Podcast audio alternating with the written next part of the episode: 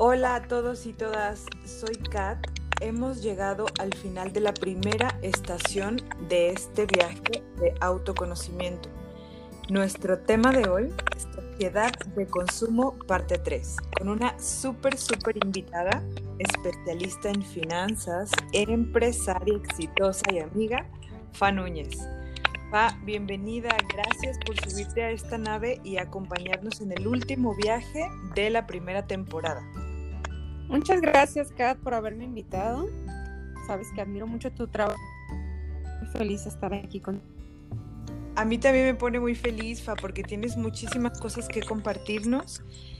Para empezar, platícanos. A mí me interesa mucho y sé que la gente que nos está escuchando también es la perspectiva financiera y empresarial. ¿Qué onda con nuestra forma de consumir?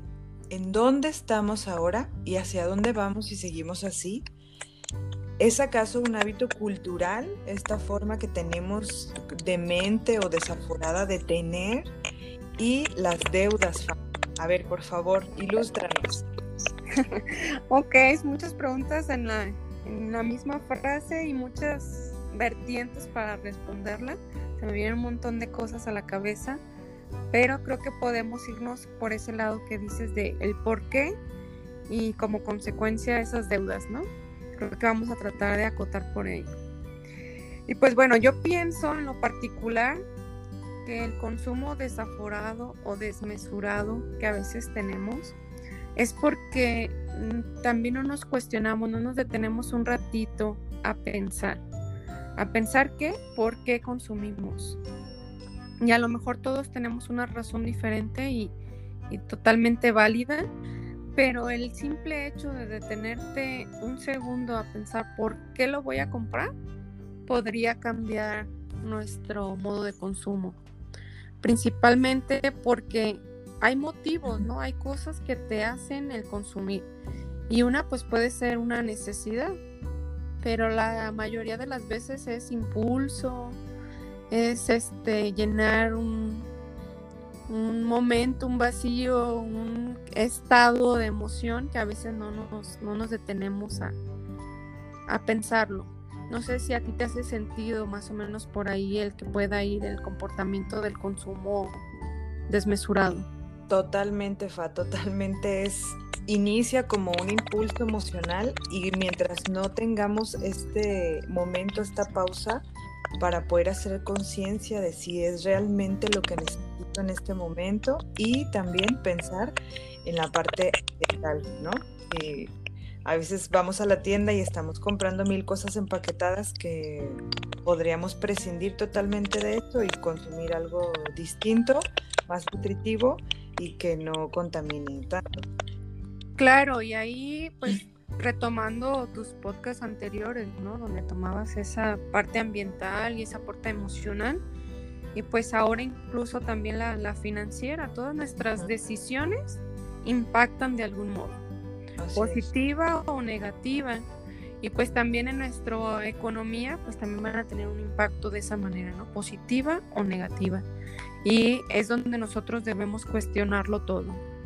Todo realizamos en nuestra vida, no solamente que tiene que ver con el bolsillo, sino en otros ámbitos de la vida es momento de, cuestionarnos cómo va a impactar esta decisión, positiva o negativamente y a corto o a largo plazo, pero va a tener un impacto. Siempre. Así es, y también sucede, Fa, bueno, me sucedió por mucho tiempo que cuando no nos detenemos a pensar, compramos por impulso y entonces de repente ya te acabaste la quincena. Es correcto. y dices, pero ¿en qué si no tengo nada? Sí, sí, sí, es correcto, ¿no? Y bueno, hablábamos de por qué consumo si no, no tengo un autoconocimiento, que ese es tu gran tema, ¿no? Sí. El autoconocernos puede responder estas preguntas, si no, pues no va a haber respuesta. Y el autoconocernos es, a ver, estoy comprando porque me siento triste, porque estoy deprimida, porque mm, quiero llenar un vacío, porque estoy comprando cosas que no necesito sobre todo, ¿no? Que a veces ahí es donde está lo desmedido o lo desmesurado en las cosas que no necesitamos. Y pues justamente es, los invito a eso, al autoconocimiento, que entiendo que puede haber varios caminos, pero pues siempre tú podrás apoyarles por ese lado más que, que yo, ¿no? En el autoconocimiento. Pero yo creo que eso no es algo que solo un selecto grupo debe aprender, sino pues toda la humanidad deberíamos tener autoconocimiento. Totalmente, porque nos sirve hasta para cuidar nuestras finanzas. Sí, sí, sí.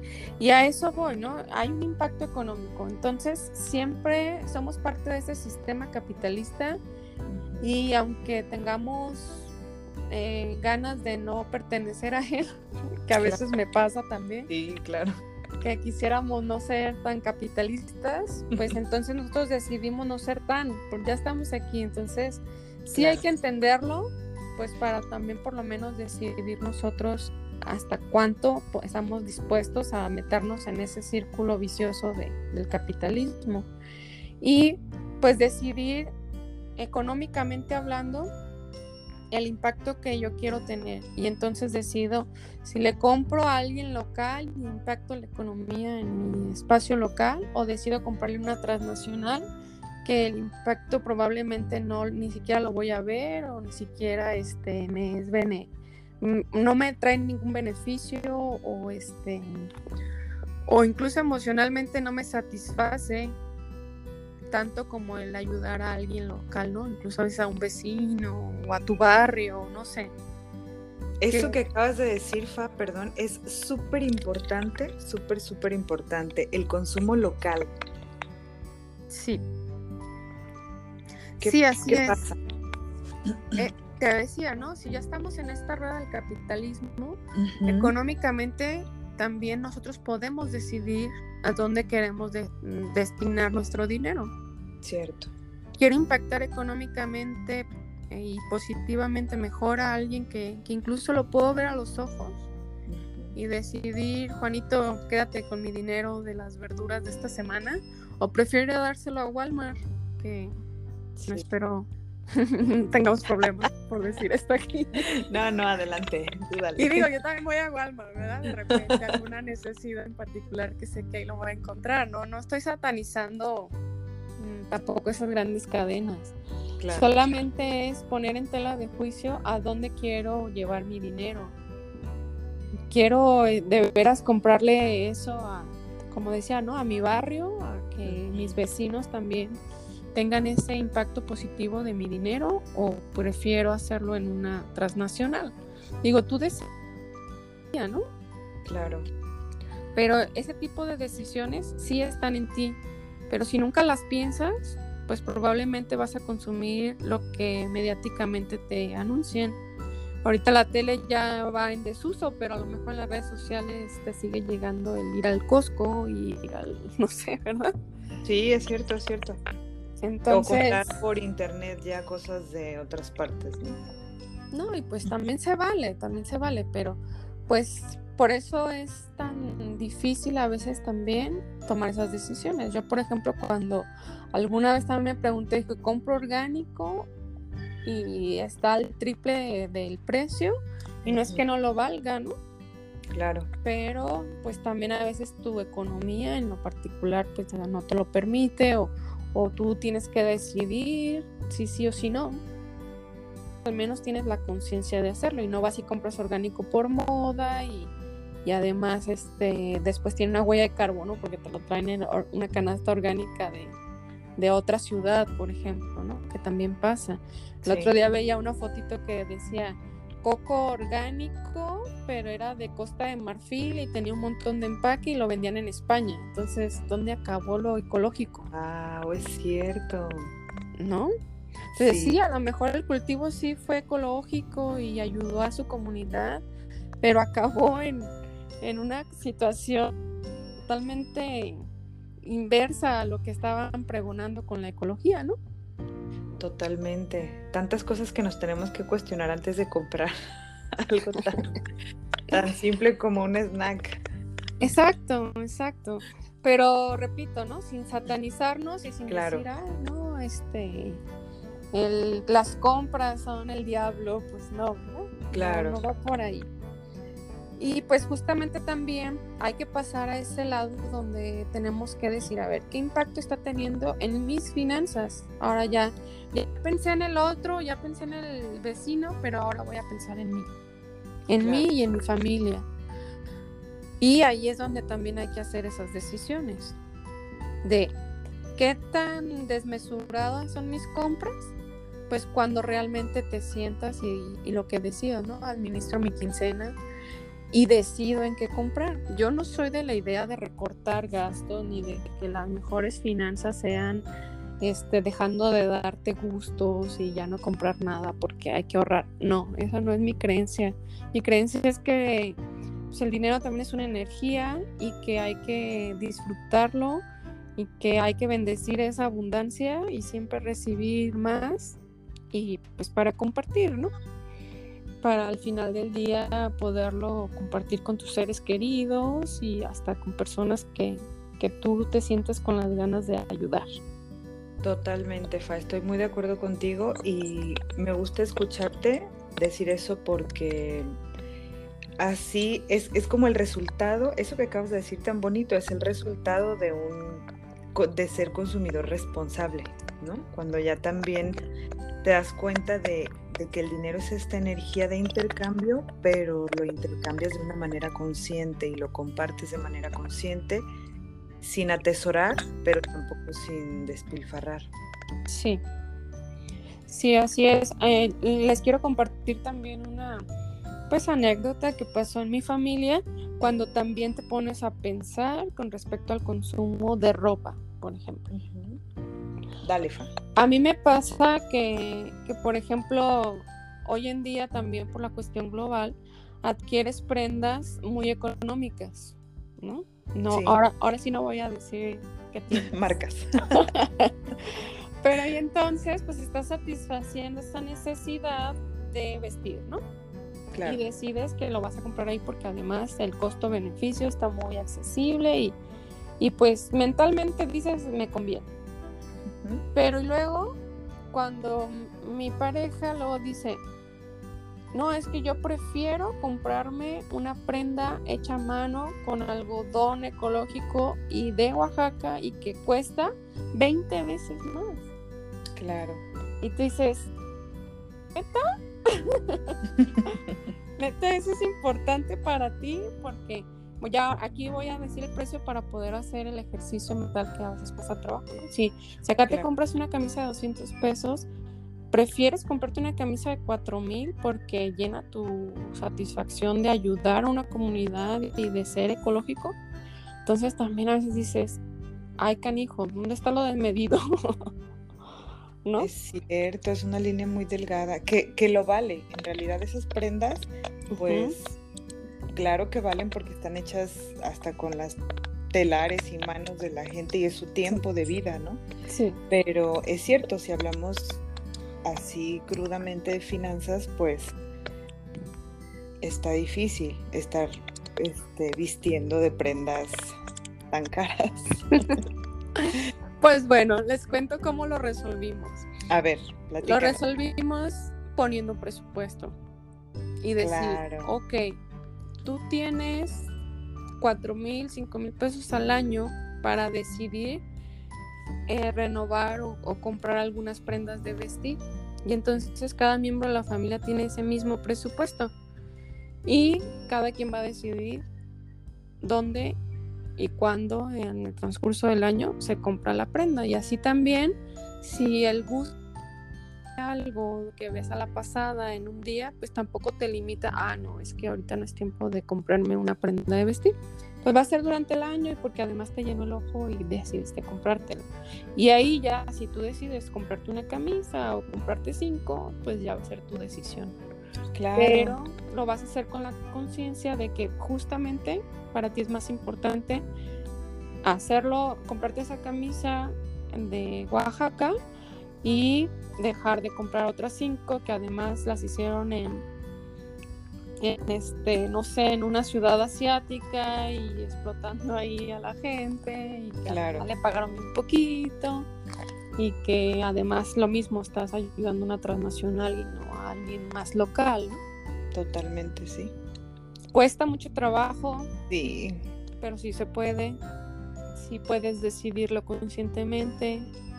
Y pues como cualquier elefante se come a mordidas, entonces paso a pasito, entonces así podemos ir cambiando nuestras decisiones del consumo. Qué interesante, Fa. Gracias por compartirnos este ejercicio. Lo voy a aplicar acá en casa.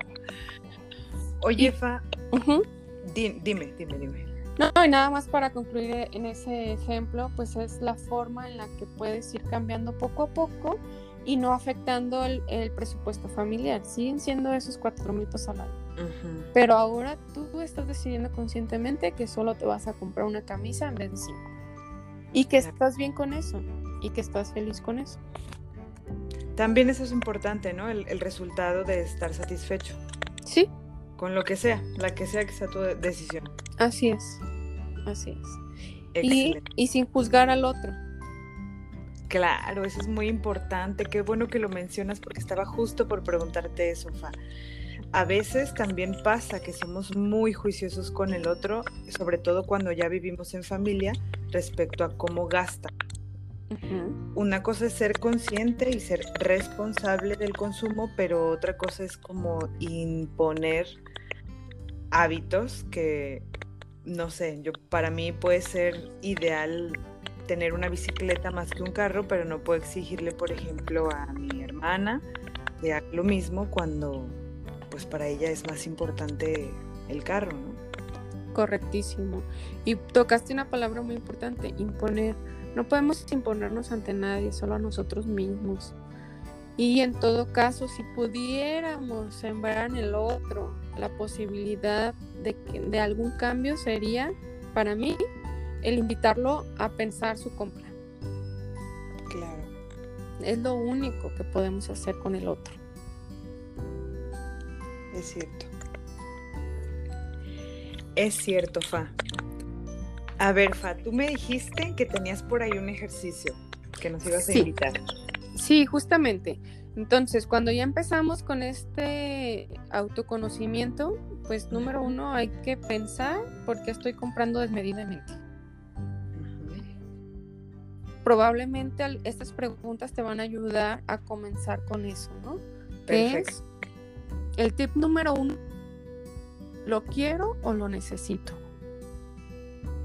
Es una pregunta que hay que hacerse siempre. ¿Lo quiero o lo necesito? ¿Sí? Incluso cuando vas a comprar jitomates y te topas con jitomate bola, jitomate saladera y jitomate cherry, dices, voy a llevar de todos ¿Los quieres o los necesitas? ¿No? Ok. Entonces, mucho más con algo que llamamos, no sé, algo que puede esperar, no sé, la ropa, un calzado, un, no sé, un bolso, ese tipo de cosas, es lo quiero o lo necesito.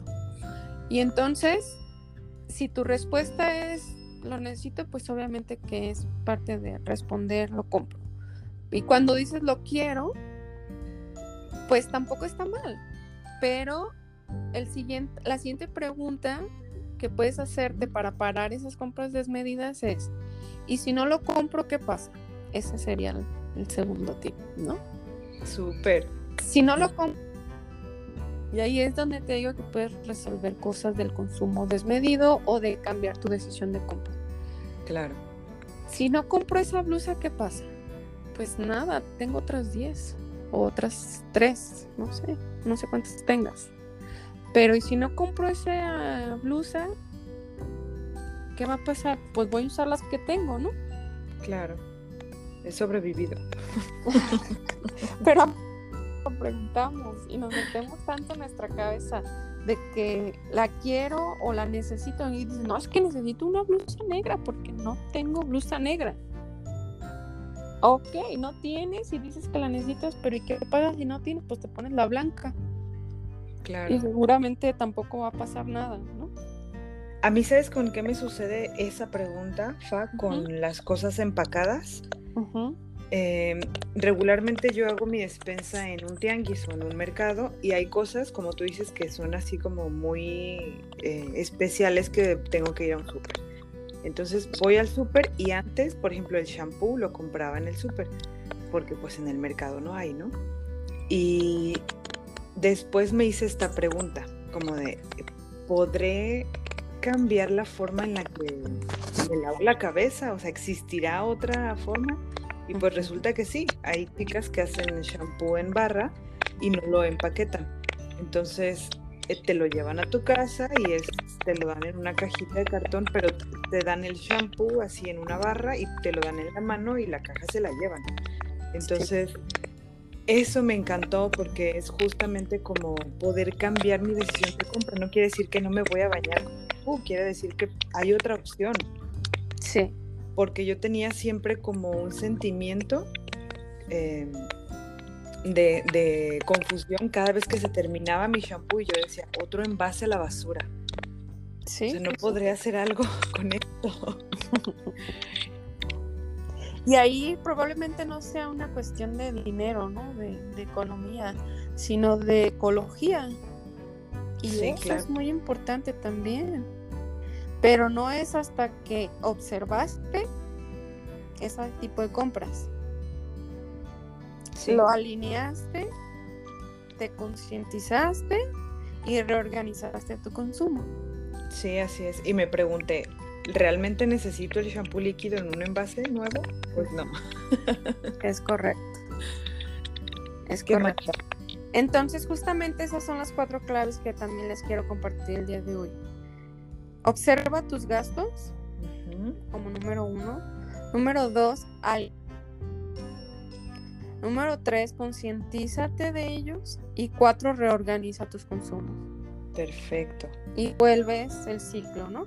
Observas tus gastos, los alineas, lo, te concientizas y vuelves a reorganizar tus consumos. Perfecto, entonces observar, alinear. Sí. Concientizar. Concientizar y reorganizar tus Reorganizar, perfecto. Sí, porque pues tampoco vamos a cambiar ahorita todo nuestro nuestras costumbres de compra, sino que primero hay que observarlas, ¿no? Hay que observarlas y pues justamente este repensar si sigo comprando eso o no. O de qué otra manera lo puedo comprar. Así es y si eso es importante para mí o no, que estoy vibrando con lo ecológico, con lo emocional y con lo económico. Así es, Fa, qué interesante. Pero déjenme decirles que todo esto no se lo está inventando Fa. Ella es especialista en esto porque tiene un proyecto hermosísimo que quiero que les platique, por favor, Fa. Platícanos. Gracias, Kat. Sí, pues tengo este proyecto de finanzas amorosas con un método que le llamo método FA y que justamente quiero llevar a, las personas a reordenar sus finanzas desde no solo las cuestiones técnicas de las finanzas, donde les enseño sí a hacer presupuestos y a organizar sus gastos, inversiones, sino también a eh, reforzar toda esa parte de mentalidad, relación con el dinero, esa parte sutil que le llamo yo, para justamente estar alineados con todos los pasos a seguir en las finanzas. Excelente, Fa, qué chido. Y ahorita estás teniendo algún taller, vas a abrir un taller. Sí, para el siguiente mes, el 9 te invito al webinar gratuito. Inscríbanse en la página de fanunes.com.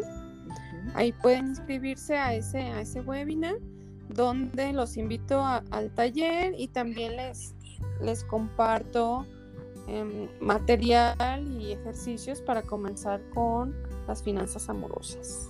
Perfecto, estás en tu página web y en redes sociales, Fa, ¿cuáles son? Sí, en redes sociales está como Finanzas Amorosas y Método FA, tanto el grupo como la página en Facebook y en Instagram.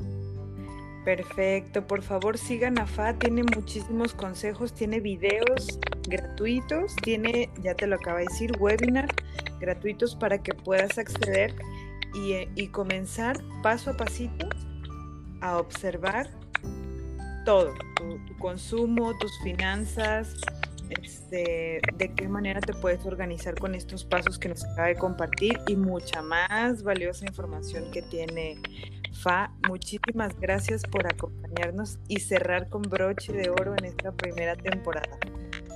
Muchas gracias, Kat. Y por último, también los invito al podcast de Finanzas Amorosas, también en Spotify. Es cierto, por favor, escúchenla. Yo ya me los quemé todos. Soy fan de Fa. Mutuamente, ya sabes, una de la otra. Gracias. Gracias. Y sigan a Colibrí Dorado en Face, Instagram y Spotify. Hoy terminamos con la primera temporada de podcast en un viaje de autoconocimiento. El siguiente lunes arrancamos una nueva temporada con inteligencia emocional. ¡Yay! Hablemos y sanemos nuestras emociones para convertirnos en seres humanos libres. Gracias, gracias, gracias por escuchar. Nos vemos pronto. Gracias, Fa. Gracias a ti, un abrazote. Abrazos.